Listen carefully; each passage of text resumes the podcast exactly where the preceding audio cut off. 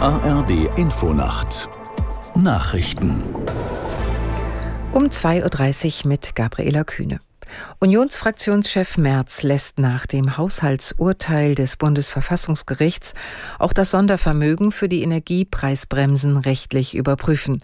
Im ZDF Heute Journal sagte der CDU-Vorsitzende, er habe ein entsprechendes Gutachten in Auftrag gegeben und erwarte demnächst ein Ergebnis.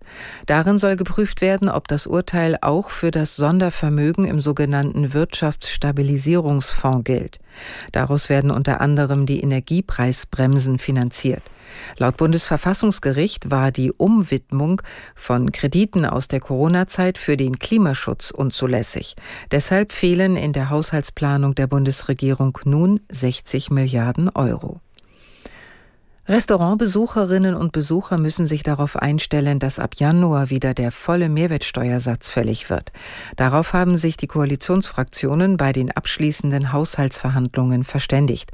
Aus Berlin Martin Polanski. Nach dem Karlsruher Urteil zum Klimafonds sind die finanziellen Spielräume insgesamt enger geworden.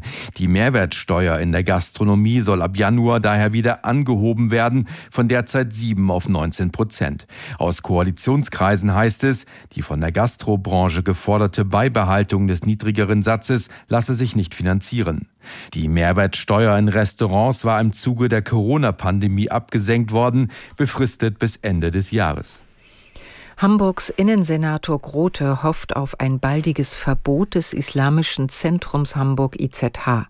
In den ARD-Tagesthemen äußerte sich der SPD-Politiker zuversichtlich zu einem laufenden Verfahren gegen den mutmaßlich islamistischen Verein.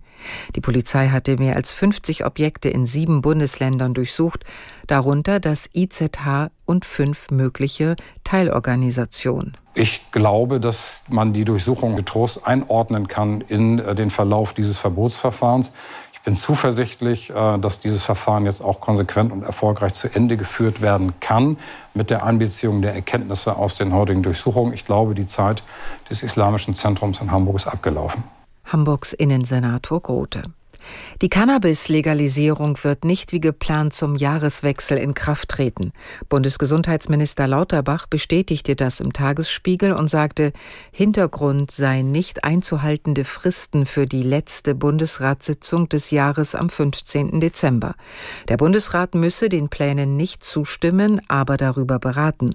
Das ist demnach frühestens Anfang Februar möglich. Vorgesehen ist, dass über 18-Jährige bis zu 25 Gramm Cannabis Cannabis besitzen dürfen. Außerdem wäre der private Anbau von bis zu drei Pflanzen erlaubt. Sogenannte Cannabis-Clubs sollen die Abgabe regeln. Das waren die Nachrichten. Das Wetter in Deutschland. In der Nacht im Süden teils kräftiger Regen, in den höheren Lagen Schnee. Im Nordosten Schauer, im Nordwesten länger trocken, Tiefstwerte plus 7 bis minus 1 Grad, im Süden Sturmböen. Tagsüber gebietsweise Regen, im Bergland teils Schnee, Höchstwerte 0 bis 9 Grad. Die Zeit, es ist 2.33 Uhr.